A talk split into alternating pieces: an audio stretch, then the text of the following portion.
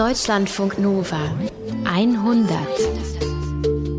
Wir Menschen sind ja sehr gut darin, Sachen, die unangenehm sind, auszublenden. Und das ist ja auch logisch. Ne? Also ich meine, wir legen ja auch nicht äh, nochmal den Finger auf die Herdplatte, wenn wir das schon mal gemacht haben, weil wir wissen, das tut weh. Einmal Schmerz erleben, das reicht. Aber wenn es nicht um die Herdplatte geht, dann kann es ja auch durchaus richtig und wichtig sein, dass wir das, was uns nicht behagt, was uns Sorgen macht, uns vielleicht Angst macht oder wehtut, dass wir uns dem Unangenehmen stellen. Konfrontation nennt man das. Nur dadurch können wir eine Angst loskriegen, nur dadurch können wir Unangenehmes verarbeiten. Konfrontation, die kann Beziehungen retten oder sogar die Welt. Folge 179 der 100 gibt es heute. Hinschauen statt wegschauen. Es geht eben um Konfrontation. Bei mir im Studio ist Julia Roche, 100-Redakteurin. Hi. Hallo, Paulus. Drei Geschichten haben wir, Julia. Und zwar Geschichten aus dem 100-Archiv, also ältere Geschichten, die es aber verdient haben, nochmal gehört zu werden. Und es sind auch welche, die man jetzt nicht, wenn man bei iTunes mal durchscrollt durch die alten 100-Ausgaben äh, oder bei Spotify äh, da finden könnte. Und wir konfrontieren uns jetzt aber erstmal mit der Frage, warum wir das machen, warum wir was wiederholen. Ja, weil die Geschichten, die wir hier alle zwei Wochen in der 100 erzählen, sind zum Teil echt aufwendig. Und ich als Redakteurin der Sendung kann sagen, dass sie auch immer aufwendiger geworden sind in den letzten Jahren. Und manchmal merke ich so wie neulich, dass es einfach besser ist, wenn wir, also die Autoren und die Redaktion, da nochmal ein bisschen Zeit reinstecken. Und so habe ich mich entschieden, dass wir diese Woche einfach nochmal drei Geschichten aus dem Archiv spielen, die gut zusammenpassen ähm, zum Thema Konfrontation. Und ähm, im Hintergrund arbeiten wir natürlich weiter an neuen Geschichten für alle, genau. die sich jetzt wundern. Jetzt aber erstmal zu den Geschichten von heute. In einer konfrontiert sich Veronika von Borries mit der Vergangenheit ihres Großvaters. Von dem hieß es immer, der war im Krieg und für sie war das ein ganz toller Opa, der hat ihr immer schöne Geschichten vorgelesen. Und ich glaube, das kennen viele von uns aus ihrer Familie. Der Opa war im Krieg, aber was der da gemacht hat, das wissen wir oft eben nicht. Und ja, manchmal wollen Familien das vielleicht auch gar nicht wissen. Und ähm, Veronika und ihr Vater, die wollten es wissen, beziehungsweise die haben es rausgefunden und es war recht unangenehm. Das, was Nils Bierbaumer gemacht hat, ist mehr als unangenehm. Also für mich wirklich sowas wie eine Horrorvorstellung. Und zwar gelähmt sein, also sich nicht bewegen können, während du im Geiste noch alles mitkriegst. Genau solche Patienten behandelt nämlich der Psychologe und Neurowissenschaftler Nils Bierbaumer. Ähm, also das sind sogenannte Locked-in-Patienten. Und er wollte wissen, wie ist das? Wie fühlen sich diese Patienten? Und hat sich selber damit konfrontiert und hat sich in deren Zustand versetzen lassen. Und zwar mit Curare, dem Fallgift. In unserer ersten Geschichte aber geht es in den Hambacher Forst. Und zwar in einer Zeit, in der noch nicht jeder sofort wusste, was das für ein besonderer Wald ist. Vor fast vier Jahren, da gab es schon die Baumhäuser im Hambacher Wald. Schon da hatten Aktivisten ja den Wald besetzt, um gegen die Abholzung zu protestieren, gegen den Braunkohletagebau, der da ist und für eine andere Energiepolitik. Sie haben den Wald besetzt, gerade weil es so zur Konfrontation kommen musste. Auf gleich mehreren Ebenen. Zum Beispiel zwischen ihnen, den Besetzern und RWE. Denn die Kohlebagger von RWE, die waren ja schon immer, immer näher gekommen. Aber auch zwischen den Besetzern und der Polizei würde es Konfrontationen geben. Außerdem haben Sie uns alle als Gesellschaft damit konfrontiert, wie unser Strom hergestellt wird, den wir alle nutzen. Und die meisten von uns haben verfolgt, wie das ausgegangen ist. Ne, wochenlang ging es da hin und her am Hambacher Wald. Die Baumhäuser wurden abgerissen. Es gab große Demos und schließlich dann doch einen Rodungsstopp. Wir drehen jetzt also mal so ein bisschen die Zeit zurück und begeben uns ins Jahr 2015. Vera Pache hat da einen Ort für uns besucht, den es heute nicht mehr gibt. Also wir sind hier jetzt in Oaktown. Das ist die eine von zwei Waldbesetzungen und stehen direkt vor dem Baumhaus, in dem ich jetzt seit einem Jahr lebe. Das ist Viktoria, Waldbesetzerin, Aktivistin im Hambacher Forst. Das Baumhaus, das sie mir zeigt, liegt so hoch über uns, dass ich es durch das dichte Blattwerk der Bäume kaum erkennen kann. Es sind 20 Meter Höhe, von daher schon eine etwas andere Welt als hier unten. Du siehst alle möglichen Tiere, natürlich vor allen Dingen Vögel und Eichhörnchen. Außerdem lebt eine Haselmaus auch in meinem Baumhaus. Und wir verstehen uns ganz gut. Ich äh, lege ihr immer ein bisschen was hin, damit sie nicht irgendwie auf die Idee kommt, Seile anzufressen oder so. Das klappt bisher ganz gut. Hier oben würde ich auch hoffentlich sein, wenn die Polizei kommt, um zu räumen. Warum hoffentlich? Es ist, glaube ich, so eine persönliche Sache, weil ich jetzt schon seit einem Jahr hier lebe und ich versuchen will, sozusagen diesen Baum so weit wie möglich noch zu umkämpfen, also mit den Mitteln, die ich halt habe, ähm, es den halt einfach so schwer wie möglich zu machen, den Baum zu räumen. Und ich weiß von meiner Widerstandskraft und da weiß ich natürlich nicht, wie weit die bei anderen Leuten geht. Deswegen hoffe ich, dass ich hier oben bin. Victoria ist 21 Jahre alt, trägt schwarze Klamotten und hat ihre Haare unter eine Wollmütze gesteckt. Sie stapft in dicken Wanderstiefeln durch das Laub. Es duftet nach frischem Grün und moderigem Waldboden. Seit drei Jahren lebt Victoria hier zusammen mit anderen Waldbesetzern im Hambacher Forst. Ich wurde bisher jetzt dreimal aus dem Baum geräumt. Das heißt, dass ich dreimal morgens aufgewacht bin und die Polizei stand unterm Baum. Und ich wusste, okay, jetzt mache ich mich fertig für die Räumung und dieses Baumhaus, in dem ich seit einigen Monaten gelebt habe, wird nach dieser Räumung halt nicht mehr sein. Es ist mein letzter Morgen in diesem Baumhaus. Ich würde mir das Haus gerne von innen ansehen, aber um ins Baumhaus zu kommen, bräuchten wir Klettergurte und die haben wir gerade nicht dabei. Außerdem regnet es Bindfäden. Darum unterhalten wir uns in der Infohütte, die die Waldbesetzer auf einer Wiese am Waldrand errichtet haben. Etwa 20 bis 30 Menschen leben hier seit 2012 im Wald und auf der Wiese. Aber so ganz genau lässt sich das nicht sagen. Es ist ein Kommen und Gehen. Im Winter sind es weniger, im Sommer sind es mehr. Manche bleiben vielleicht nur ein paar Wochen, andere wohnen hier länger, so wie Victoria. Baumhäuser, Waldbesetzer, das, was sich zunächst vielleicht ein bisschen romantisch anhört, nach fröhlichem Hippie-Leben im Einklang mit der Natur, hat einen sehr konkreten und sehr politischen Hintergrund. Es geht um den Braunkohletagebau zwischen Köln und Aachen, der größte in Europa. Tagebau heißt, dass die Erde abgetragen wird, bis man an die Kohle gelangt.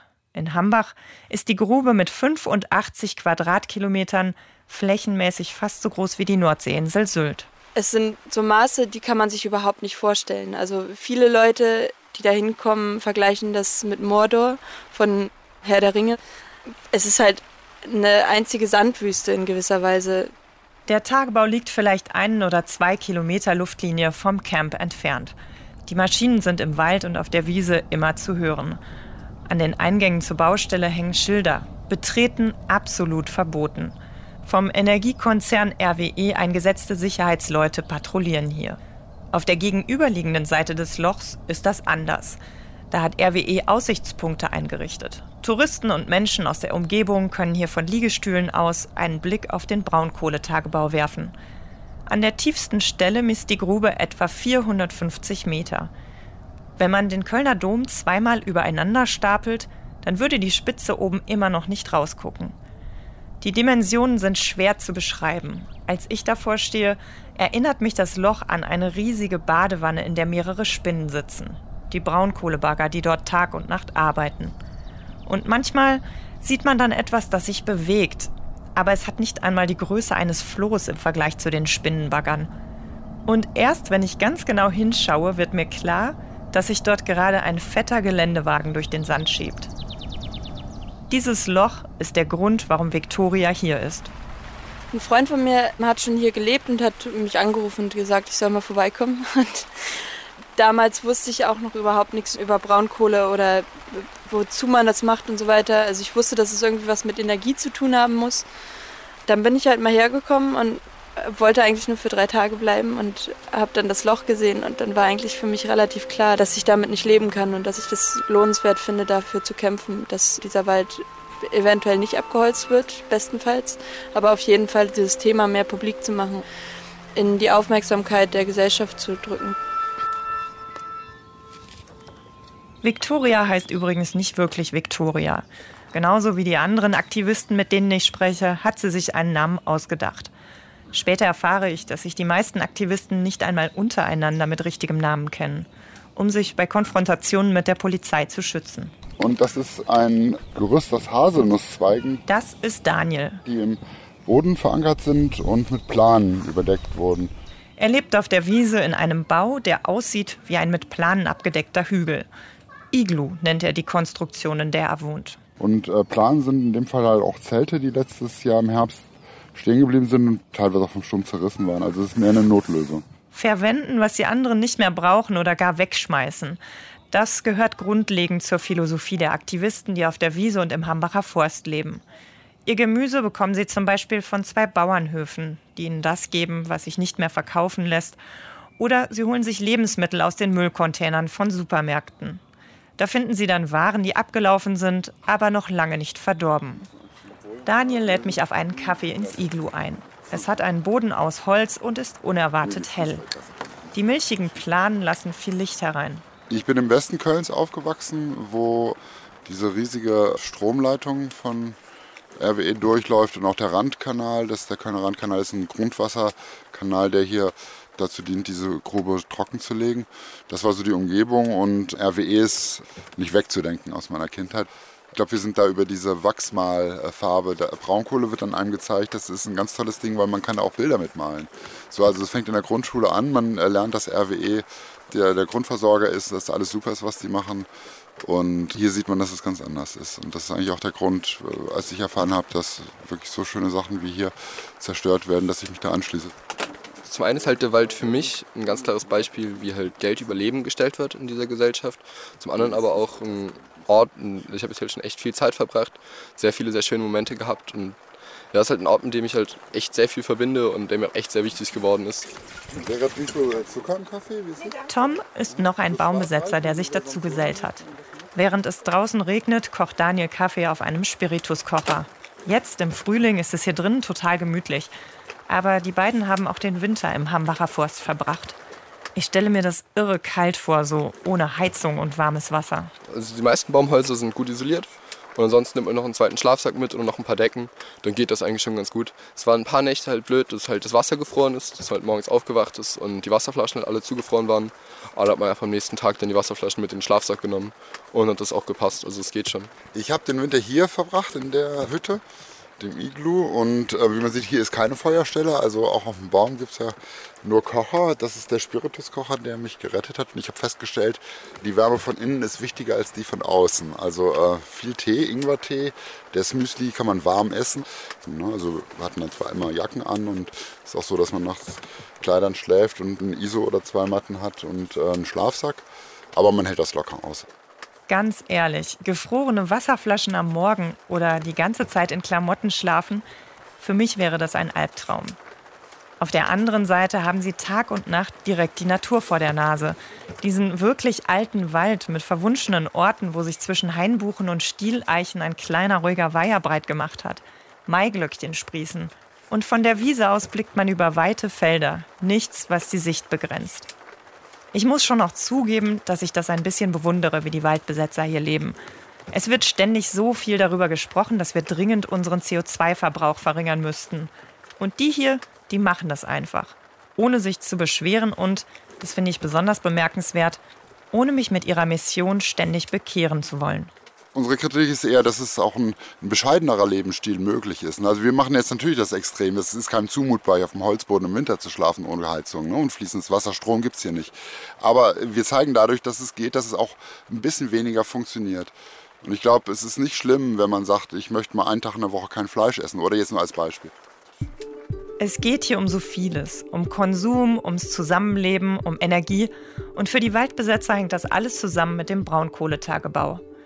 1978 haben die Bagger angefangen zu graben. 1984 haben sie die erste Braunkohle erreicht. Das Loch, aus dem die Kohle kommt, wandert dabei sozusagen. Vorne werden Erdmassen weggebaggert und dann wird die Kohle abgebaut und hinten wird es zum Teil wieder aufgeschüttet. Irgendwann, nach 2045, soll das verbleibende Loch mit Wasser aufgefüllt werden. Geplant ist ein sehr großer künstlicher See, einer der größten in Deutschland. Wenn es nach den Plänen des Energiekonzerns RWE läuft, verschwinden bis dahin noch etliche Dörfer, Felder, der Rest vom Hambacher Forst und die Wiese, auf der die Waldbesetzer ihr Camp aufgeschlagen haben. Die Baumhäuser sind ein Versuch, die Abholzung des Waldes zu verhindern oder zumindest zu verzögern. Denn solange Menschen auf den Bäumen sind, können die natürlich nicht gefällt werden. Darum schauen die Waldbesetzer, dass jede Nacht jemand in den Baumbesetzungen schläft. Gestern Abend, als ich zum Baumhaus gegangen bin, habe ich insgesamt fünf Tiere getroffen. Das war echt wunderschön. Ein paar Rehe, dann insgesamt zweimal Wildschweine. Einmal ist ein Wildschwein auch in mir, ich habe es halt schon rascheln gehört, aus weiter Entfernung. Habe ich mich hingehockt, weil ich wusste nicht genau, was es ist, ob es vielleicht jetzt irgendwelche Menschen sind oder Tiere. Und dann kam es halt näher, hat geraschelt, war ungefähr fünf Meter weg von mir. Habe ich dann kurz angeguckt und dann ist es halt entspannt einfach weitergegangen. Und es ist einfach wunderschön und dann halt in den Baum hoch einzuschlafen und am nächsten Morgen aufzuwachen und das erste, was man sieht, halt den Wald, das Grün, das Leben. Das ist schon echt sehr schön, den Vogel zuzugucken. Je nachdem, in welchem Baumhaus man schläft, springen die Vögel morgens über einen drüber. Das ist halt diese Verbindung zum absoluten Leben, ja. Also du solltest nicht länger als 15 Minuten bewegungslos im Seil rumhängen, weil dann wird es kritisch, weil dann natürlich deine Arterien und sowas abgeschnürt werden. Aber in der Regel bewegst du dich ja. Victoria klettert jeden Tag mehrmals in ihr Baumhaus. Geduldig erklärt sie mir, wie das mit dem Klettern funktioniert. Heute will ich endlich auch versuchen, in eine dieser Hütten zu kommen. Es ist nicht Victorias Baumbesetzung, sondern die von Clumsy, weil sie mit etwa 15 Metern nicht ganz so hoch oben liegt wie die anderen. Victoria klettert vor. Dabei ist der volle Körpereinsatz gefragt. Trotzdem ist sie schnell wie ein Eichhörnchen. Bei mir dauert es etwas, bis ich mich vom Waldboden aus in die Krone gehievt habe. Aber schließlich werde ich belohnt mit dem Einblick in das wohl schönste Baumhaus, das ich je gesehen habe. Es hat richtige Fenster, Bett, Tisch, Stühle und sogar ein Ofen steht hier oben. Das Geile ist halt auch, dass du so gut kochen kannst mit so einem Ofen. Echt? Geht es gut? Ja. Sind die alle so ausgestattet, die Baumhäuser? Nee, nicht so. Also das hier ist schon sehr, sehr deluxe. Also ich habe bei mir halt einen kleinen Gaskocher und damit koche ich auch manchmal. Von daher habe ich auch sowas wie Nudeln und sowas habe ich auch. Aber ähm, das ist nicht unbedingt die Norm. Oh, es ist geil. Das ist echt voll schön hier. Mit Balkon sogar. und Erdbeeren auf dem Balkon. Nein. Das Baumhaus übertrifft absolut meine Erwartungen. Es ist der wahr gewordene Kindheitstraum das Bett, eine Matratze und richtiges Bettzeug, nicht wie ich dachte Schlafsack und Isomatte, steht in einer Ecke, die zu drei Seiten große Glasfenster hat. Die Fenster bieten beim ersten Augenaufschlag ein fantastisches Panorama in das Grün der Baumkronen. Es ist ein bisschen wie bei Astrid Lindgren, wie Kinder aus Bullabü oder Pippi Langstrumpf. Aber ganz so niedlich ist die Geschichte dann doch nicht. Vermutlich wird auch dieses Baumhaus irgendwann demnächst wieder geräumt. So wie beim letzten Mal. Ende März 2014. Die andere Person, mit der ich in dem Baumhaus gelebt habe, wir haben, waren halt schon wach. Dann so gegen sieben, halb acht ungefähr, haben wir dann halt Geräusche unten gehört. Dann haben wir runtergeguckt und dann haben wir gerade gesehen, wie schon so ein paar Polizistinnen da unten standen und den Umkreis, so einen Radius von, weiß ich nicht, vielleicht 20, 30 Metern um das Baumhaus herum mit rot-weißem Flatterband abgesperrt haben. Und dann war klar, okay, jetzt werden sie räumen. Aber in der Regel hast du dann halt erstmal Zeit, weil sie so einfach so schnell kommen sie halt nicht hoch. Es ist ein frischer Frühlingsmorgen. Die Sonne schiebt sich manchmal hinter den Wolken hervor. Die Blätter der Bäume sind noch zart und versperren den Blick zum Boden nicht. Victoria ist nicht überrascht. Es ist das, womit die Baumbesetzer im Hambacher Forst jeden Tag rechnen müssen. Und Victoria kennt die Prozedur. Es ist mittlerweile die dritte Räumung, die sie miterlebt. Sie weiß, sie hat noch Zeit, um ihr Müsli zu essen, Zeit, um den Anwalt anzurufen, Zeit zu überlegen, welche Sachen sie in ihre Tasche packen will und Zeit zu überlegen, was man jetzt noch machen kann. Auch wenn klar ist, in dieser Situation geht nicht mehr viel. Bei uns war das halt so, dass wir dann das Baumhaus selber verlassen haben und so weit wie möglich hoch in die Krone geklettert sind. Speziell ausgebildete Polizisten klettern dann hinterher und versuchen, Victoria und den anderen Besetzer aus dem Baum zu holen. Für mich ist es dann so, dass ich denen klipp und klar sage, ich bin nicht gewalttätig oder sowas, aber ich kooperiere auch nicht. Also muss man sich das vorstellen, wie wenn sie einen Sack aus 20, 25 Meter Höhe halt runterbuxieren müssen, irgendwie, der absolut nicht mithilft oder sich irgendwie selber um seine Sicherheit kümmert. Und sie fahren dann die Hebebühne so nah wie möglich an dich heran. Und dann wirst du da in diese Hebebühne buxiert und nach unten gefahren. Als ich mich wieder auf den Weg nach unten mache, wünsche ich mir auch eine Hebebühne. Das Abseilen ist definitiv schwieriger als das Raufklettern. Und auch meine Höhenangst macht mir echt zu schaffen. Aber schließlich komme ich heil unten an. Naja, von ein paar Blasen an den Händen abgesehen. und mit einem noch größeren Respekt vor denjenigen, die da mehrmals am Tag auf und absteigen. Für Victoria hat sich die Sache dann am Boden meistens noch nicht erledigt. Beim letzten Mal ging es auf die Wache nach Düren. Bei mir war es dann immer so, dass ich auch auf der Wache nicht kooperiere. Also ich laufe auch nicht und sowas. Das heißt, dass sie mich immer tragen müssen. Beim letzten Mal jetzt war das so, dass sie dann mich da in diesen Behandlungsraum gebracht haben. Der eine Polizist hat sehr geschimpft, der andere hat gesagt, ach komm und sowas. Der hat sich als gelassen gegeben. Er hat die Behandlung durchgeführt. Das heißt, Fingerabdrücke nehmen. Und da lag ich dann auf dem Boden und ich habe mich dann auf meine Arme gerollt, um die ein bisschen geschützt zu haben sozusagen, dass sie da nicht so einfach rankommen. Und da ist bei ihm ein Schalter umgedreht. Da hat er sofort rumgeschrien und hat gesagt, es wären immer die Frauen bei uns. und was überhaupt nicht stimmt. Und dann hat er sich noch andere Polizisten und Polizistinnen zur Hilfe geholt. Irgendwann hat er dann eine Schere genommen, um mit diesen Schlaufen meine Finger so auszuhebeln, sozusagen, dass ich die nicht mehr bewegen kann. Das hat aber nicht funktioniert. Dann irgendwann haben sie es gelassen, weil es einfach nicht geklappt hat.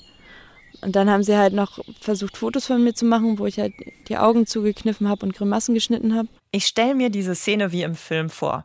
Die schmale Victoria, die eine halbe Polizeistelle in Aufruhr versetzt, mit Grimassen und völliger Verweigerung. Und das wegen ein paar Baumhäusern. Mich bringt das ein bisschen zum Schmunzeln, aber gleichzeitig weiß ich, lustig ist es überhaupt nicht. Ich habe mich halt die ganze Zeit ziemlich ruhig verhalten und habe so ein bisschen versucht, die ruhige zu sein und die coole zu spielen, so ungefähr. Aber ich glaube, manchen von denen ist halt gar nicht bewusst, was es für uns bedeutet, sowas zu machen und sowas auf sich zu nehmen, weil wir machen das ja nicht aus Spaß. Und mehr oder weniger wissen wir, was uns erwartet, wenn wir auf die Polizeiwache genommen werden. Und es ist einfach nicht angenehm, so eine Ideebehandlung, wenn du danach blaue Flecken überall hast und irgendwelche Schürfwunden und so weiter. Und dann dann wird Victoria wieder freigelassen, weil so eine Baumbesetzung nicht gravierend genug ist, um sie länger festzuhalten. Während Victoria das erzählt, merke ich an ihrem Blick, der irgendwo weit in der Ferne schwebt und irgendwie düster geworden ist, dass ihr die Gedanken an die Polizeiwache sehr nahe gehen. Gleichzeitig ist klar, jeden Tag aufs Neue besteht die Möglichkeit, dass beim Aufwachen unten die Polizei vor ihrem Baumhaus steht. Ich bin mir nicht sicher, ob ich momentan eine Räumung verkraften würde es zerrt halt schon. Man muss halt echt eigentlich auf sich aufpassen und ich glaube, ich habe ein bisschen zu wenig auf mich aufgepasst. Wir sitzen unter der Eiche mit dem Baumhaus. Manchmal fallen ein paar Sonnenflecken auf den Waldboden. Für Victoria sind diese krassen Gegensätze Lebensinhalt. Auf der einen Seite dieses unmittelbare Leben in der Natur und auf der anderen Seite die Bereitschaft, mit der Polizei aneinander zu geraten. Victoria sagt, für sie steckt dahinter die absolute Sicherheit, dass sie das Richtige tut. Dadurch, dass es halt so, so was Direktes ist, zum einen, weil du direkt versuchst, das Übel zu verhindern und gleichzeitig auch direkt so eine Art Gegner namentlich auch vor dir hast. Auch wenn nicht alle Arbeiter bei RWE Feind wären, ganz im Gegenteil. Also die sind weder Freund noch Feind weil viele von denen einfach nur einfache Leute sind, die einfach einen Job brauchen. Wir verabschieden uns. Die Sonne glüht tiefrot über den Gerstenfeldern. Auf der Wiese hat irgendjemand im Küchenzelt für alle gekocht. Als ich mein Fahrrad nehmen und zurück zur Bahnhaltestelle fahren will, ist es weg. Ein Wiesenbewohner holt damit gerade Gemüse beim Bauern. Also sitze ich noch ein bisschen rum und warte. Die Abendstimmung ist hier total friedlich. Aber dass es nicht für immer so sein wird, verkündet das kontinuierliche Brummen der Braunkohlebagger, das hier Tag und Nacht zu hören ist. Vera Pache war 2015 für die 100 im Hambacher Forst. Das war im Frühling beziehungsweise Frühsommer und ist jetzt eben fast vier Jahre her. Und Vera hat ja die Aktivistin in ihrem wunderschönen Baumhaus da in Oaktown besucht. Frage ist, das gibt's nicht mehr, oder? Nee, äh, ich habe Vera nochmal gefragt und sie meinte, sie glaubt nicht, dass es das noch gibt. Sie hat aber auch gesagt, sie war jetzt selber nicht nochmal vor Ort. Aber so viel wir wissen, war Oaktown eines der ersten Baumhausdörfer in dem Hambacher Wald, was als erstes mit abgerissen wurde. Und die Aktivisten in Oaktown habe ich eine Reportage gefunden vom Kölner Stadtanzeiger. Die haben sich da auch mit allen Mitteln gewehrt. Es gab Sitzblockaden. Manche Aktivisten, so haben die das damals berichtet, haben sich dann in den Baumhäusern verschanzt, damit die da umständlich runtergeholt werden müssen, wie das auch in dem Beitrag erzählt wurde. Andere haben sich einfach in Seilen in die Bäume gehängt. Ja, und da ist es dann auch passiert, dass einige Aktivisten so einmal mit Fäkalien auf die Polizisten mhm, ausgeleert haben. An die Berichte, ja. ja. Es sollen auch Molotow-Cocktails geflogen sein. Also diese Auseinandersetzung ist schon auch ziemlich eskaliert. Ja, und der Grund für diese ganze Räumung, dass überhaupt die Polizei da rein ist, um diese Baumhäuser zu räumen, war ganz offiziell Brandschutz. Ja, und das muss man ja sagen, klingt banal. Und ich erinnere mich auch dass es an dieser Argumentation der Behörden dann wirklich Kritik gab. Ähm, müssen wir uns vielleicht nochmal anschauen. Was heißt denn Brandschutz in diesem Fall? Also das NRW-Bauministerium, das hatte quasi diese, diese Räumung angeordnet wegen Brandschutz, weil diese Baumhäuser die Brandschutzordnung ja ganz offensichtlich wahrscheinlich nicht Wundert erfüllen. einen nicht, ja. Wundert einen nicht. Es wirkt so ein bisschen eigenartig, dass das dann so ganz plötzlich passieren musste. Weil die Bäume, Baumhäuser ja schon ewig da waren. Die waren schon ewig da und es fiel halt auch zusammen äh, mit dem Zeitpunkt, nämlich ab 1. Oktober wollte RWE im Hambacher Wald weiter roden, also Bäume fällen. Und RWE hätte roden dürfen, weil ihnen dieses Waldstück gehört. Ja, ne? du sagst hätte, sie haben es ja dann doch nicht getan, es gab einen Rodungsstopp. Genau, es gab dann eben viele Proteste, viele, also riesige Demonstrationen, wo eben dann auch nicht mehr nur irgendwelche extremen Aktivisten, die halt so ihr ganzes Leben diesem Aktivismus verschreiben, hingehen, sondern auch ganz normale Leute, Breiter wie du Schnitt ich, der Bevölkerung genau, da hingegangen sind. Und dann gab es irgendwann am 5. Oktober gab es dann ein Urteil, und zwar vom Oberverwaltungsgericht Münster. Die haben die Rodung gestoppt, und zwar mit der Begründung, dass man erst roden kann, wenn ein anderes Urteil gefallen ist. Und in diesem anderen Urteil, da geht es um eine Klage des Umwelt- und Naturschutzbundes Deutschlands, der BUND, hatte nämlich geklagt ähm, wegen der Bechsteinfledermaus. Das ist eine kleine Fledermaus. Der BUND hat argumentiert, dass diese kleine Fledermaus im Hambacher Wald lebt. Und wenn dem so ist, dann müsse der Wald ein Schutzgebiet werden. Okay. Das jetzt zum Hambacher Forst. Aber wenn wir uns das Ganze mal auf einer größeren Ebene angucken, dann ist es auch spannend, weil ja gerade politisch diskutiert wird über den Braunkohleausstieg. Wie sieht es da zurzeit aus? Also wie ist der Stand da? Die Kohlekommission tagt ja. Genau, die Kohlekommission, die tagt ziemlich genau jetzt. Also wir haben jetzt den 25. Januar 2019, die tagt zurzeit und es geht tatsächlich um die Frage, ob wir früher aus der Braunkohle aussteigen als gedacht. Weil wenn dem so sei, dann könnte es sein, dass der Hambacher Forst bleiben würde. Zum Zeitpunkt, wo wir hier aber jetzt gerade miteinander reden, können wir das einfach noch nicht sagen, weil die Kohlekommission noch tagt. Das ist eigentlich genau. ganz spannend.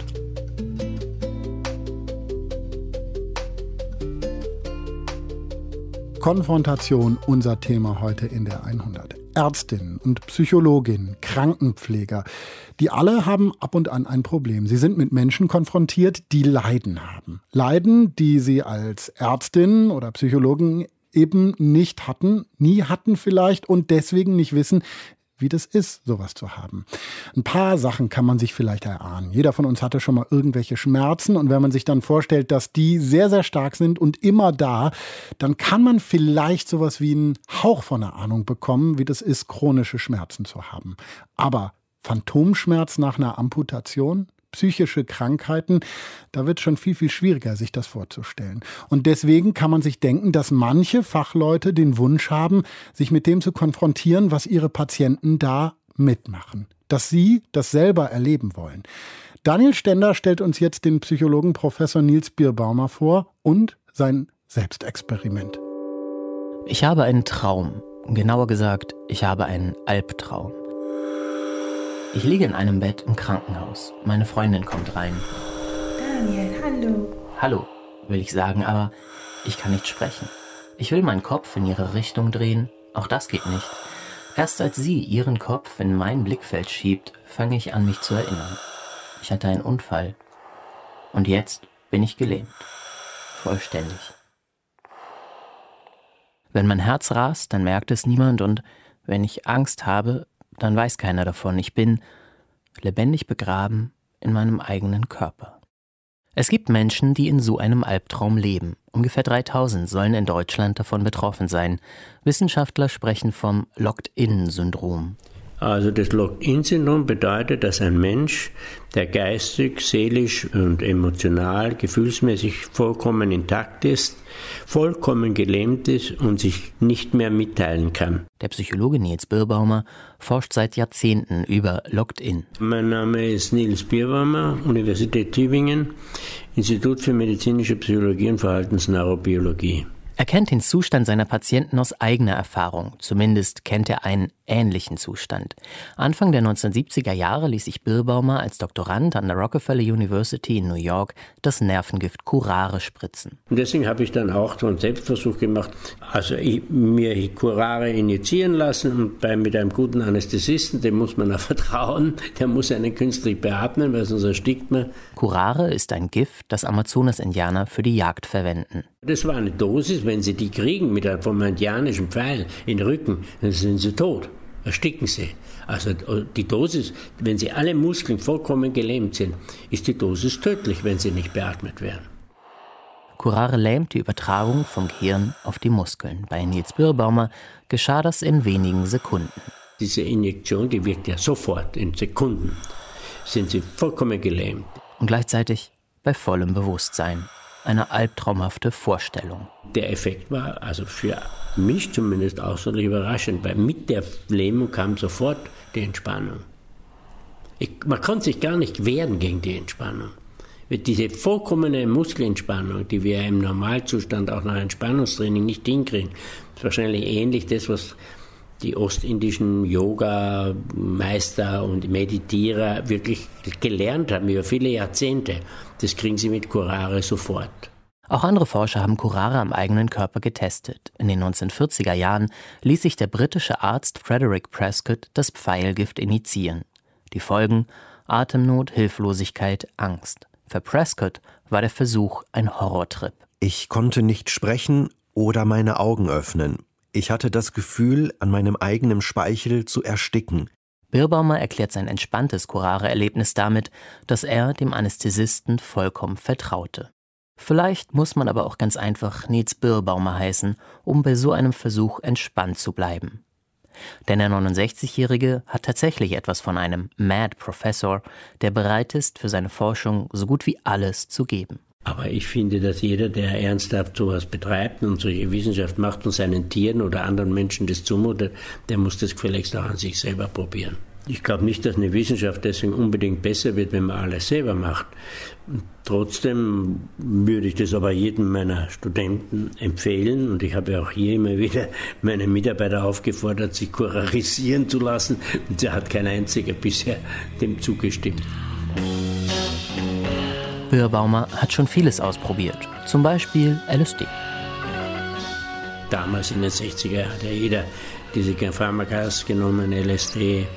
Vor allem bei LSD, muss ich sagen, habe ich eine unangenehme Erfahrung gemacht, habe es nie wieder probiert. Es war ein, extrem unangenehmes Gefühl, wie man sagt wie eine Psychose. Also bildet man sich wirklich Dinge ein, und kann sich aber gegen diese Halluzinationen, Vorstellungen überhaupt nicht wehren. Ich habe das sehr unangenehm empfunden. Als Therapeut für Ängste und Zwangsvorstellungen verordnete Birrbaumer seinen Patienten die Konfrontation mit der Angst. Und er probierte alles mit den Patienten gemeinsam, kletterte im Sturm auf einen 80 Meter hohen Baukran oder sammelte Hundescheiße im Park. Bei Zwangspatienten, die Angst vor Infektionen haben, da haben wir im Hyde Park die Hundescheiße zusammengeklaubt, haben die verschmiert, haben dann weder uns noch die Patienten eine Woche waschen lassen und so weiter. Die Idee dahinter, Angst wird kleiner, wenn man genau das macht, wovor man Angst hat. Das gilt auch für den Therapeuten. Ja, ja Angst, klar habe ich Angst gehabt. Als ich mich dann entschlossen habe, jetzt mache ich das, fertig, ich, muss ja das, ich, möchte, ich möchte es wissen, dann wäre die Angst weg, wie immer nach solchen Entscheidungen.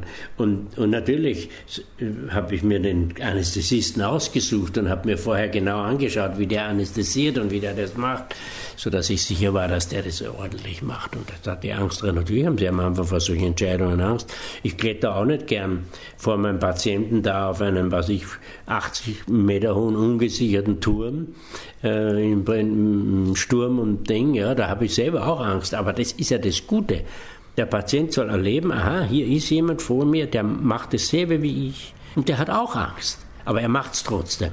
Auch das Locked-In-Syndrom hat für ihn viel von seinem Horror verloren. Als ich das erste Mal einen komplett gelähmten Patienten vor mir hatte, habe ich auch gedacht, oh Gott, oh Gott, in dem Zustand möchte ich nie sein. Da würde ich mich lieber vorher umbringen lassen oder um selbst umbringen.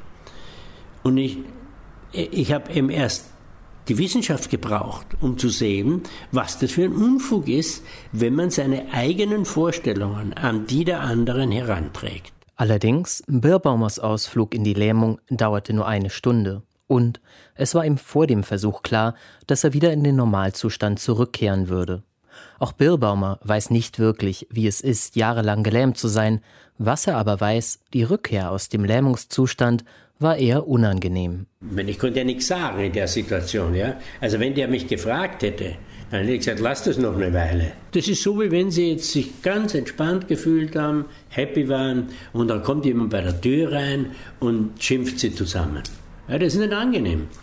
Das ist nicht keine Katastrophe, aber es ist ein Unterschied von einem sehr angenehmen, ruhigen Zustand in einen weniger ruhigen, eher belasteten Zustand. So habe ich das erlebt. Jahrzehnte nach dem Curare-Selbstversuch haben Birrbaumer und seine Mitarbeiter einen Weg gefunden, wie sie mit den Locked-In-Patienten kommunizieren können.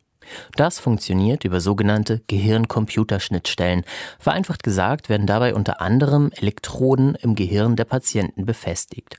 Daraufhin misst ein Computer, wie die Patienten auf einfache Ja- oder Nein-Fragen reagieren. Also wir fangen immer mit vielen hundert Fragen an, die allgemeine Wissensfragen sind von denen wir wissen durch die Angehörigen, dass der Patient mit Ja oder Nein beantworten kann. Was ich, Paris ist die Hauptstadt von Deutschland, Paris ist die Hauptstadt von Frankreich.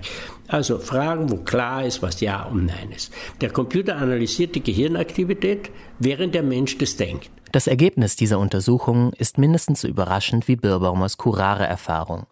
Die Mehrheit der befragten Locked-In-Patienten bezeichnet sich als glücklich. Entsprechend kritisch sieht Birrbaumer daher Patientenverfügungen, in denen oft lange vor einer Locked-In-Erkrankung über Leben und Tod entschieden wird. Denn die Patienten könnten nur selten mitteilen, ob sie weiterleben wollen oder nicht. Wie kann ich das jetzt behaupten, was in 20 Jahren passiert? Und dann werden die Patienten nicht mehr gefragt. Wenn der gelähmt ist, kann er nicht mehr sagen Nein. Wenn einmal aufgeschrieben hat, okay, ich will nicht beatmet werden, dann stellt der Mann oder die Familie oder wer auch immer, stellt die Beatmung ein. Ja, und der will aber vielleicht gar nicht. Seit dem Gespräch mit Nils Birrbaumer hat mein Albtraum eine neue Wendung bekommen. Jetzt geht der Traum so. Ich liege immer noch im Krankenhaus. Jemand kommt herein, ohne ein Wort zu sagen, geht einfach an mir vorbei und schaltet die Beatmung aus. Daniel Stender über Nils Bierbaumer, der sich Curare gespritzt hat, um das zu erleben, wie es seinen Patienten geht, nämlich bei vollem Bewusstsein gelähmt zu sein. Konfrontation, unser Thema heute. Und vor unserer nächsten Geschichte machen wir mal einen kleinen Cut und sprechen über das, was die nächsten Monate kommt in der 100. Denn das Jahr 2019 ist noch jung und da kommt noch einiges. Zwei Ereignisse stehen nämlich an, zu denen wir hier in der 100 auf jeden Fall Geschichten erzählen wollen. Was für Ereignisse sind das? Ja, das sind politische, gesellschaftliche Ereignisse. Einmal die Europawahl im Mai und dann der Mauerfall vor 30 Jahren im November. Da kann man sich ja wahnsinnig viel zu vorstellen, was man dazu erzählen könnte. Was für Geschichten suchst du? Das gar nicht so leicht zu sagen. Äh, einfacher fällt es mir eigentlich beim Thema Mauerfall, weil da kann ich äh, ganz konkret sagen, ich suche Geschichten, die quasi vor 30 Jahren, als die Mauer gefallen ist, angefangen haben. Also die da angefangen haben, wo die DDR zu Ende war. Und was ich damit auch sagen will, ist, ich will jetzt nicht nochmal Geschichten aus der DDR selbst erzählen. Ich glaube, das haben wir hier schon sehr, sehr oft gemacht. Ich glaube auch, dass wir das immer wieder machen werden. Aber jetzt ist dieser Mauerfall 30 Jahre her. Vor 30 Jahren gab es eine sogenannte Wiedervereinigung. Ähm, und äh, dieses Ereignis, das ist ja erstmal so irgendwie in unseren Köpfen als so was total Befreiendes, was Schönes. Mhm. Aber ich habe mich dann irgendwann gefragt, ich habe das selber auch lange so gesehen, dass es was sehr Befreiendes war. Aber irgendwann habe ich mich gefragt, war das wirklich so? Also gerade, glaube ich, für Menschen in der ehemaligen DDR damals, die haben ja auch ein paar Sachen verloren. Also da gibt es Menschen, die haben ihren Job verloren, die haben ein ganzes System verloren. Für das sie vielleicht äh, gekämpft haben ja, oder das gearbeitet das ihnen, haben ja. und auch eine Art von Sozialsystem und ein soziales Miteinander, was bestimmt anders war, als es ähm, in der Bundesrepublik Deutschland war. Ja, es gab die Wiedervereinigung und trotzdem reden wir jetzt so 30 Jahre später immer noch von Ost und West. Wir reden von neuen und alten Bundesländern. Wir reden irgendwie davon, dass Menschen im Osten vielleicht manchmal beleidigt sind, wenn die Menschen im Westen sie nicht richtig verstehen und so weiter. Und Oder dass sie viel weniger verdienen in vielen Fällen und so weiter genau, und so fort. Genau, also es mhm. gibt immer noch diese Unterschiede. Vielleicht muss man sich auch damit abfinden, dass einfach Unterschiede dazugehören. Trotzdem würde ich gern wissen, warum. Und wenn euch dazu was einfällt, freue ich mich, wenn ihr mir schreibt. Mhm. Mail at deutschlandfunknova.de ist die Adresse dafür.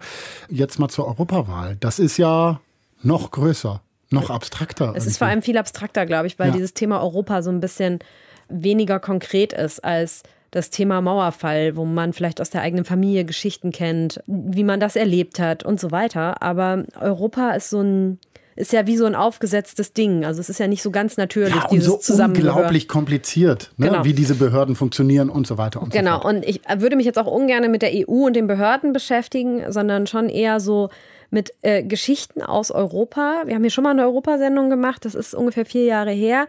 Da ging es so vor allem um die Werte und die Freiheiten, die wir als Europäer haben, was man oft merkt, erst wenn man im Ausland lebt. Aber ich glaube, heute geht es ein bisschen um was anderes. Es geht eigentlich auch oft um die Frage, ist diese EU, so wie wir die haben, überhaupt sinnvoll? Großbritannien will raus, aber auch dieses Rausgehen ist unglaublich kompliziert. Gleichzeitig wollen trotzdem auch immer mehr Länder in die EU rein. Auch Menschen wollen in die EU rein. Und ich würde gerne in der 100 über Europa diesen Widerspruch auffangen und würde mich freuen, wenn ihr Hörer äh, sozusagen vielleicht Geschichten, Anekdoten aus Europa habt, was ihr in Europa erlebt habt, was ihr in Europa toll findet, was ihr schlecht findet, was ihr in anderen europäischen Ländern erlebt habt. Was hat euch Europa gegeben, was hat euch Europa genommen, solche Sachen, ja? Ja, es ist jetzt so ein bisschen unkonkret, aber vielleicht klingelt es ja bei dem einen oder anderen. Und wenn euch was einfällt, schreibt mir auch an mail.deutschland.nova.de, weil ich freue mich und ich melde mich. So, genau das kann dann manchmal ein bisschen dauern, weil es dann mitunter auch viel wird, wenn geschrieben wird, aber bitte. Ich freue mich ne? total über Post. So, das wollen wir nochmal klar machen. Und zum Schluss nochmal ganz kurz, Julia, die nächste 100 in zwei Wochen. Ähm, da steht das Thema Wahrheit an. Was haben wir da? Oh, da geht es um eine Geschichte von einer Frau, Claudia Peterson heißt die, die kommt aus Nevada in den USA und die ist als Kind aufgewachsen im Windschatten der Atomtests, die sie da gemacht haben. Und sie mhm. hat sehr, sehr lange gebraucht, bis sie die Wahrheit rausgefunden hat, weshalb in ihrer Familie ganz, ganz viele Menschen an Krebs sterben. Das hört sich spannend an. Nächste 100 in zwei Wochen. Jetzt aber erstmal zum Thema heute noch eine Geschichte. Konfrontation heißt es ja hier. Und in der nächsten Geschichte gehen wir in die Vergangenheit. Wir gehen in die Zeit des Zweiten Weltkriegs. Und wenn wir an unsere Schulzeit denken, dann kommt ja der Gedanke auf, ja, also die Zeit des Zweiten Weltkriegs, die Nazi-Zeit, das ist sowas wie die bestdurchleuchtetste Epoche der Geschichte bei uns in Deutschland. Wir haben dann oft das Gefühl, darüber wissen wir eigentlich alles. Und das ist ja auch gut und das ist ja auch wichtig so, denn irgendwann musste sich ja die deutsche Gesellschaft damit konfrontieren, was da passiert ist. An Gräuel, an Mitläufertum damit die Gesellschaft das alles überhaupt irgendwie verarbeiten konnte. Wir haben also alle hingeschaut in der Schule. Wir kennen die Geschichte, wir wissen vom Holocaust, wir wissen vom Krieg, so im Großen und Ganzen. Aber im Kleinen, da wissen wir dann oft gar nicht so Bescheid. Denn in vielen Familien wurde und wird nicht drüber gesprochen, was Großeltern, was Urgroßeltern oder andere Angehörige erlebt haben im Krieg, in der Nazizeit und was sie getan haben. Häufig wurde auch nicht mal danach gefragt. Opa, der war halt im Krieg und das musste dann reichen. Das war bei Veronika von Borries Familie auch so. 2015 hat sie uns erzählt, wie das war, als die Familie plötzlich mit Opas Vergangenheit konfrontiert war. Ich weiß nicht mehr, wie ich davon erfahren habe. War ich zu Hause? Hat mein Vater mich angerufen und mir davon erzählt? Ich weiß nur, dass ich nach dem Gespräch ziemlich aufgewühlt war. Bis dahin wusste ich nicht viel über das, was mein Großvater während der Nazizeit gemacht hat. Ich wusste, dass er sich damals dagegen entschieden hatte, in die NSDAP einzutreten und dass er dafür sogar seine Ausbildung abgebrochen hatte. Dass er als Soldat in Frankreich und in Russland war. Das war's. Er war ein sehr gütiger Mann. Lieb, mir den Karl May vorgelesen nach Sächsisch. Ja, eigentlich, eigentlich ähm, jemanden, den ich bewundern konnte. Das ist mein Vater. Mein Großvater, von dem ich hier erzähle, war sein Vater. Ja, doch, so, so grundsätzlich, dass, dass er verwundet gewesen war, das, das wussten wir, hatten wir ja Narben gesehen dass er in Frankreich gewesen war und ähm, sagen wir so ein paar, paar, sagen wir ein paar nettere Dinge, dass er vor dem Frankreich-Feldzug am Niederrhein einquartiert war, bei Geier von Schweppenburgs und dass er da einen Ring von der alten Antonia Geier gekriegt hat, die ihn gar zu gerne mit irgendeiner katholischen Nichte verheiratet hätte. Das wussten wir. dass er einen Russlandfeldzug mitgemacht hat, dass er, dass ihn die Tschechen um ein Haar umgelegt hätten. All diese, ja, aber Details, nein. Das ist immer nur so am Rand mal in einem Nebensatz. Ja, so, so, sagen wir so allgemeiner Bericht. Ja, ich war im Krieg und ich habe einen Russlandfeldzug mitgemacht und ich bin dann irgendwann nach dem Hitler-Attentat bin ich dann wieder in die kämpfende Truppe gegangen, weil man mich im Stab für unzuverlässig hielt und ähm, ja solche Dinge. Aber Details über Kriegshandlungen, über über Kämpfe, über Tote, Verwundete, über Elend der Zivilbevölkerung etc. nichts, kein Wort, null. Habt ihr nachgefragt? Nein. Das bedauere ich zutiefst. Hans-Christoph von Zahn. Mein Großvater stammt aus Sachsen. Er war Offizier in der Wehrmacht. Am Ende des Krieges ist er vor den Russen geflohen. In den Westen, wie so viele. Er hat seine Heimatstadt Dresden, die er sehr liebte, nie wiedergesehen. Aber mein Vater, der ist kurz nach der Wende mit meiner Familie wieder nach Sachsen gezogen. Nicht wegen der Family Connection, sondern einfach, weil er dort Arbeit gefunden hat. Wir haben ein Haus gebaut und ich habe in dem kleinen Dorf bei Meißen als Neunjährige eine neue Heimat gefunden. Vielleicht meine erste und einzige wirkliche Heimat. Ich hatte irgendwann mal in Unterlagen gesehen, dass mein Vater noch zu Anfang des Krieges, bevor er an die Front ging, persönliche Gegenstände in zwei Koffern hier bei zwei Bauern hier in der Nähe von Meißen untergestellt hat. Zwei große Bauerngehöfte in Görna und in Karnitz, die ich kenne, an denen ich zigmal vorbeigefahren bin und immer noch vorbeifahre, bei denen ich auch die familiären Verhältnisse jetzt kenne und da dachte ich, oi, das gibt's doch nicht da. Da, war der hier in der Gegend, hat hier sein Zeug untergestellt. Die Unterlagen, von denen mein Vater hier spricht, das sind die Kriegserinnerungen meines Großvaters. Er hat sie nach dem Kriegsende aufgeschrieben. Es ist ein kleiner Stapel brüchiger, vergilbter Seiten, eng mit Schreibmaschine beschrieben und in einzelne Kapitel gegliedert. Jahrzehntelang lagen sie ungelesen bei meinen Großeltern und später bei uns. Als mein Vater vor ungefähr zwei Jahren anfing, im Job kürzer zu treten und wir Kinder endlich alle aus dem Haus waren, da hat er angefangen, die Kriegserinnerungen in aller Ruhe zu lesen, von Anfang bis Ende. Und dann fiel mir ein Teil seiner Erinnerungen, nämlich äh, die letzten Tage des Zweiten Weltkrieges, in die Hand und dann habe ich unter diesem Blickwinkel da ein bisschen gestöbert und dann sah ich gleich zu Anfang, dass er mit seiner ausgebombten Stiefmutter Hamstern gefahren ist. Und das wieder Richtung Krögis, Mauna, Görner, all diese Orte.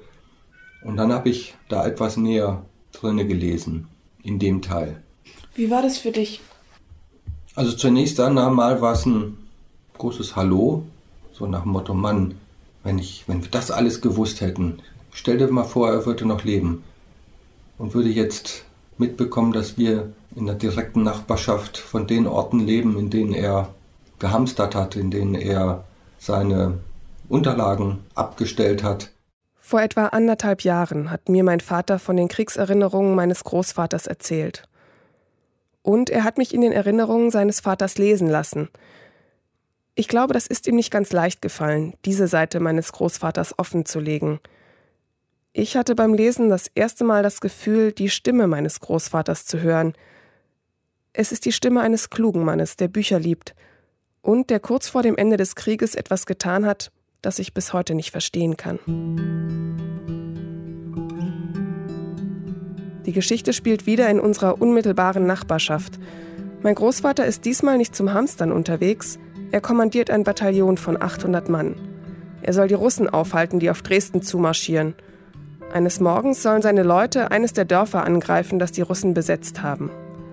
Aber eine Kompanie, die vierte, erscheint einfach nicht. Ihr Chef ist nicht an der Front, sondern sitzt mit seinen Leuten in einem Keller und frühstückt und säuft. Mein Großvater ist stinksauer. Schon damals hätte ich diesen Feigling umlegen lassen müssen, bevor er desertieren konnte. Da er Parteigenosse mit Parteidienstauszeichnungen doppelt war, hätte man mir das wohl möglich später hoch angerechnet. Aber ich hatte noch zu sehr Vertrauen in den Anstand eines Weltkriegssoldaten und dachte nur, dass das Saufen diese Erscheinungen hervorriefe. Ich entzog entsprechend den Alkohol. In der nächsten Nacht gibt es in dem Frontabschnitt ein kleines Scharmützel, Funkverkehr hin und her, und am nächsten Morgen ist der Kompaniechef verschwunden. Er hat sich das Durcheinander zunutze gemacht und ist zusammen mit zwei seiner Untergebenen desertiert. Ich vermute heute, dass der Chef durch Zivilisten vom Falle Berlins gehört hatte und damit wusste, dass alles aus war. Als Parteigenosse wollte er sich nicht schnappen lassen, weil er auch seiner eigenen Leute nicht sicher war, also verschwand er. Mein Großvater lässt nach den Männern suchen und informiert seine Vorgesetzten. Er fürchtet um die Kampfmoral seiner Männer. Dann wird ein weiterer Soldat aus der vierten Kompanie in Zivil erwischt. Jetzt galt es, ein Exempel zu statuieren. Ich berief unter meinem Vorsitz sofort ein Kriegsgericht, dem der Adjutant und ein Gefreiter angehörten, und verurteilte den Mann zum Tode.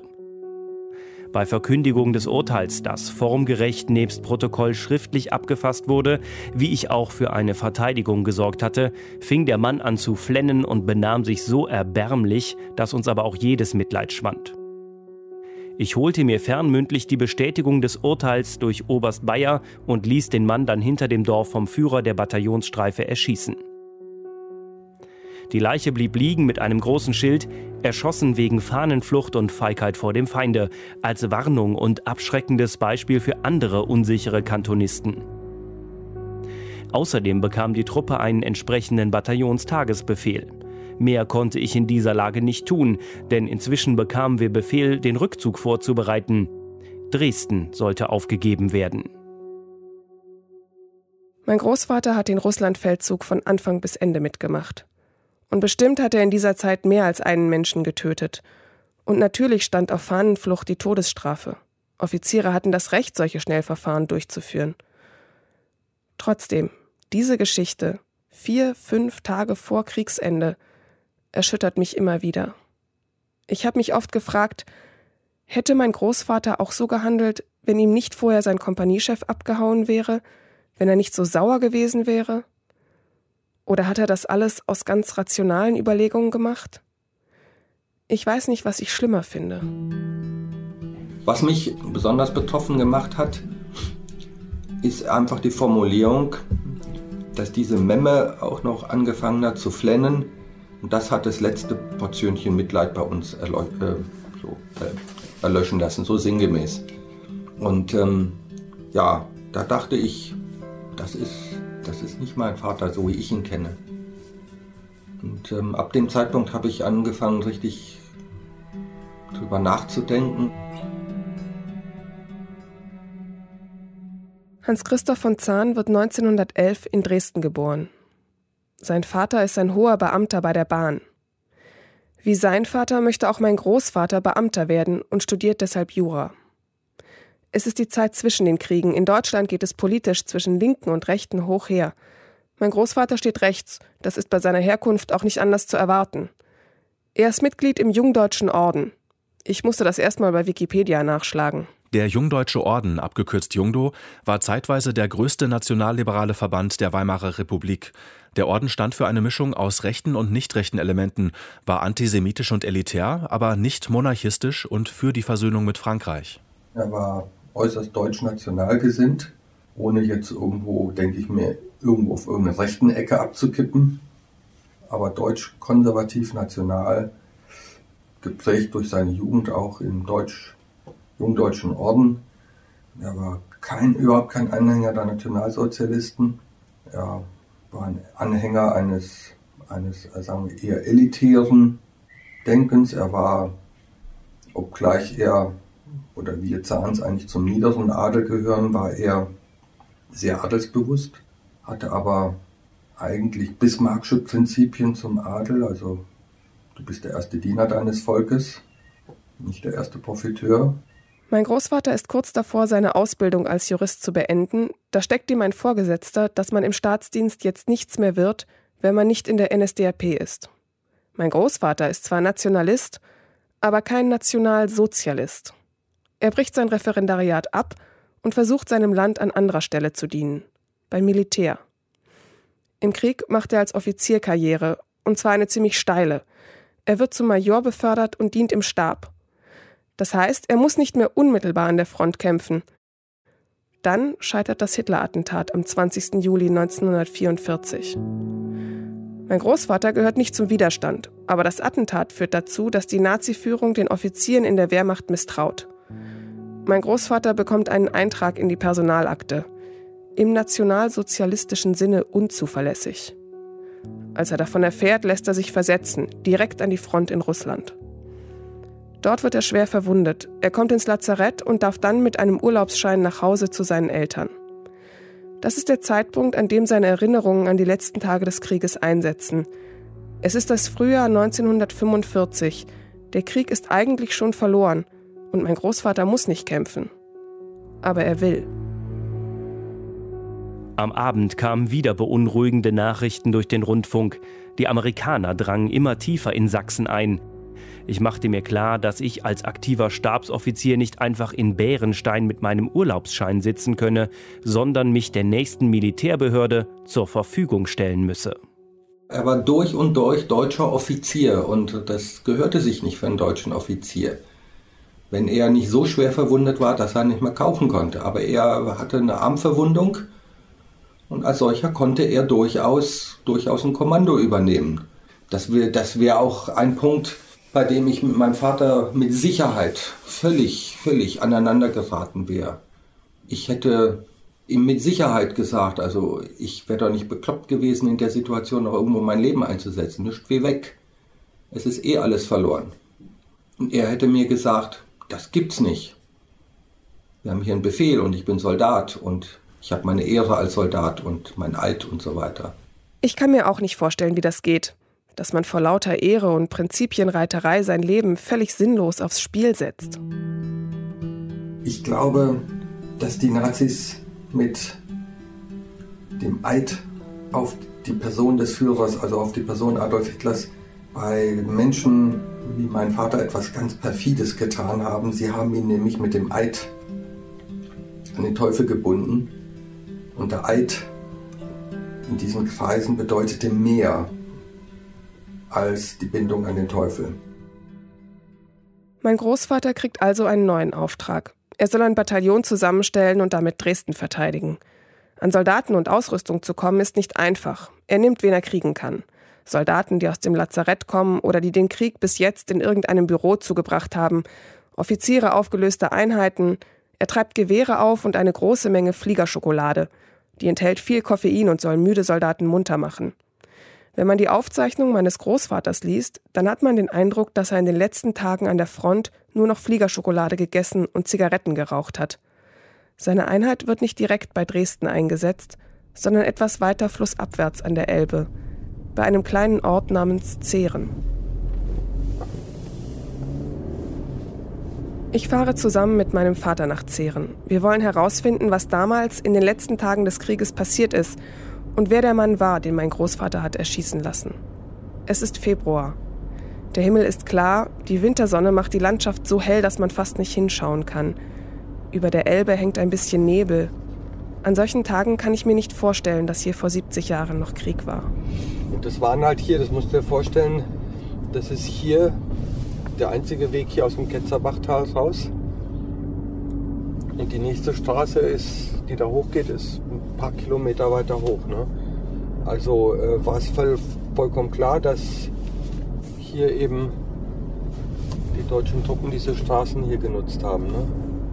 Als mein Großvater seine Kriegserinnerungen aufgeschrieben hat, da erinnerte er sich nicht mehr genau an die Namen all der Dörfer, durch die er durchgezogen ist. Deshalb müssen wir viele Sachen aus seinen Beschreibungen ableiten. Die Straße, auf der wir unterwegs sind, ist eigentlich die einzige, auf der er damals nach Zehren gekommen sein kann. Sie windet sich durch ein winziges Dorf namens Seilitz, dann geht es einen steilen Hang runter nach Zehren. Wir sind uns ziemlich sicher, dass der Deserteur in Seilitz einquartiert war und dass er dort auch erschossen wurde.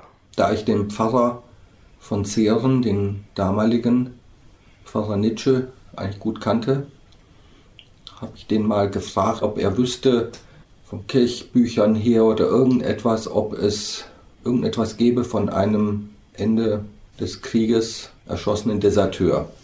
Denn wenn der ordentlich begaben worden wäre, anschließend, dann wäre er mit Sicherheit auf dem Kirchhof von Zehren gelandet, weil das der Kirchhof ist, der für die ganze Region derjenige ist. Ja, und sieh da, Pfarrer Nietzsche kramte in seinen Verbindungen und fragte Leute und kam mit einer interessanten Geschichte. Es gibt offenbar eine Zeugin, die sich an die Geschichte, die mein Großvater aufgeschrieben hat, erinnert. Der Pfarrer kennt die Frau, ihren Namen will er uns nicht verraten und so erfahren wir nur über ihn, was sie weiß. Die Frau war damals, 1945, ein kleines Mädchen. Ihre Mutter war mit den Kindern aus Schlesien geflohen und in Seilitz untergekommen. In Seilitz quartiert sich damals auch die Einheit meines Großvaters ein. Mit dabei ein junger Mann namens Jörn Händel. Er ist Koch, kommt aus Dresden, hat dort Frau und Kind. Die Zeugin erzählt, dass sie irgendwann, als der Krieg schon fast vorbei ist, ein Gespräch der Erwachsenen mithört.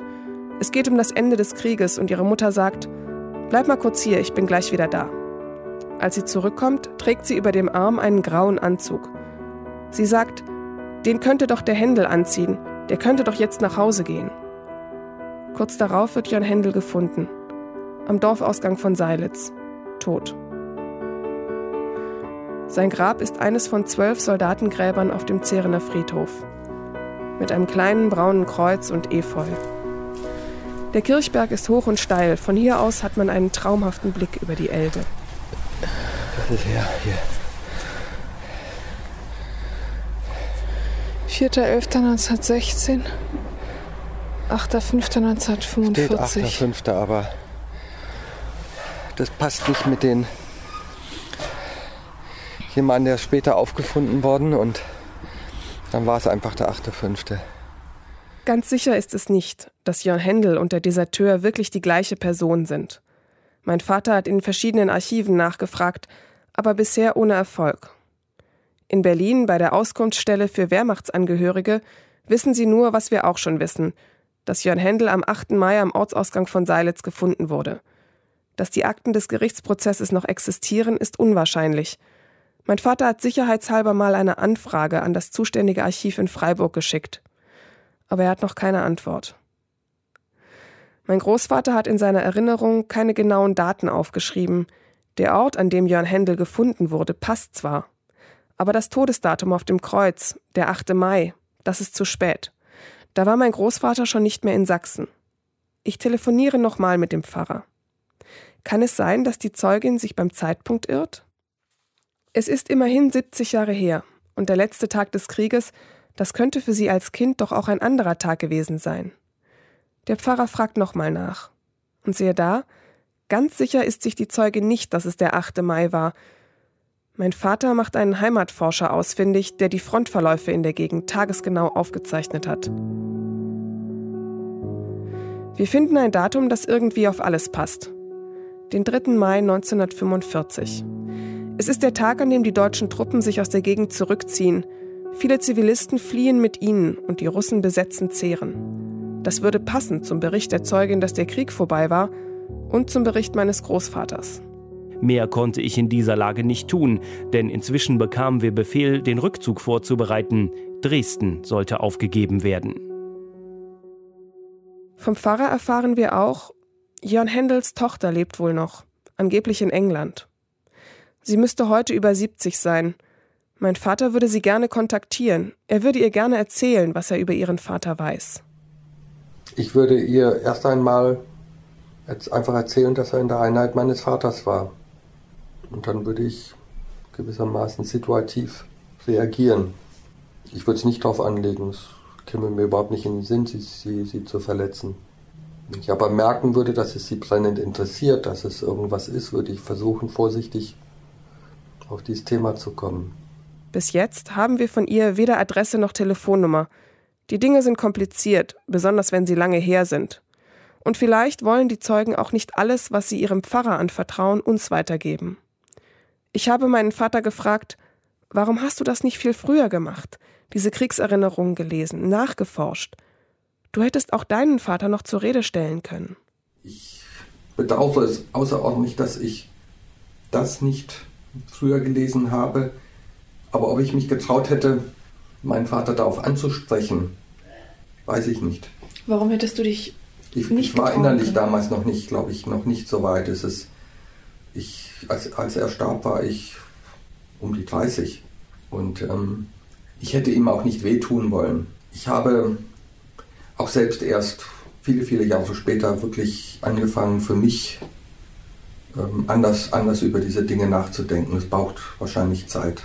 Damals war ich bestimmt noch einfach zu jung und ähm, in mancher Beziehung zu unreflektiert, um, um das tatsächlich anzusprechen. Für meinen Vater hat sich im Verhältnis zu meinem Großvater nichts geändert. Für ihn ist er immer noch der gütige Vater und gleichzeitig auch ein Mann seiner Zeit. Einer, der an Werte und Prinzipien glaubte, die schon damals alt waren und der sich durch seinen Eid an den Teufel gebunden hatte. Wir können nur versuchen, uns Erklärungen zu bauen. Das ist für mich eine Erklärung, mit der ich das Bild meines Vaters, ähm, was so völlig unterschiedlich ist, was so, oder was so, so, so auch so im Spagat erscheint. Nicht einerseits der gütige Vater, wie ich ihn erlebt habe, und dann der knallharte Soldat, wie ich mir das erklären kann. Seitdem ich davon weiß, gehört die Geschichte von Jörn Händel auch zu mir genauso wie die Geschichten über meinen freundlichen und gütigen Großvater. Für mich passen diese zwei Seiten nicht zusammen, ich kann sie aber auch nicht voneinander trennen.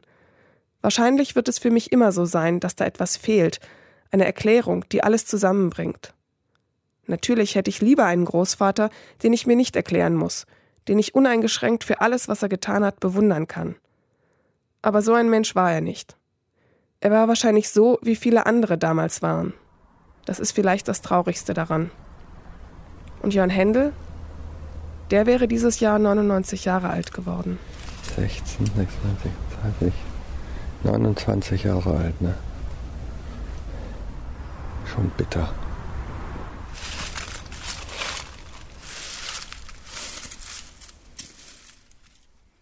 Was ihr Opa in den letzten Tagen des Krieges getan hat, das hat uns Veronika von Borries erzählt. Und das war es auch schon von uns. Danke an Vera Pache, Daniel Stender und Veronika von Borries für die Geschichten. Danke an Alex Stojanov in der Technik und Julia Roche für die Redaktion der Sendung. Danke euch, dass ihr dabei wart. Und ihr wisst ja, wir haben es gerade schon gesagt, wenn ihr das Bedürfnis habt, uns was mitzuteilen, Kritik, Anregungen, Lob, was auch immer, schreibt uns bitte mail at deutschlandfunknova.de und eben auch eure Geschichten dahin bitte.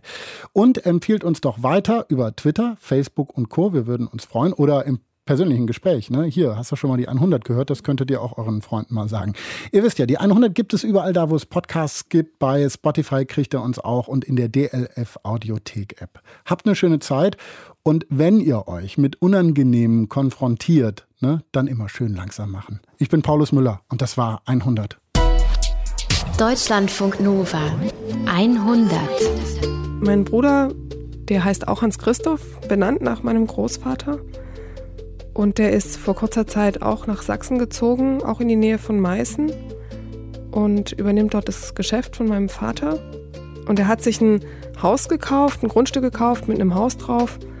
Und dieses Grundstück liegt genau gegenüber von der Zehrener Kirche. Und ähm, das ist ein Grundstück mit einem ganz steilen Hang. Und damals im Krieg hat tatsächlich auf seinem Grundstück die russische Artillerie gestanden und hat auf die Einheiten meines Großvaters geschossen.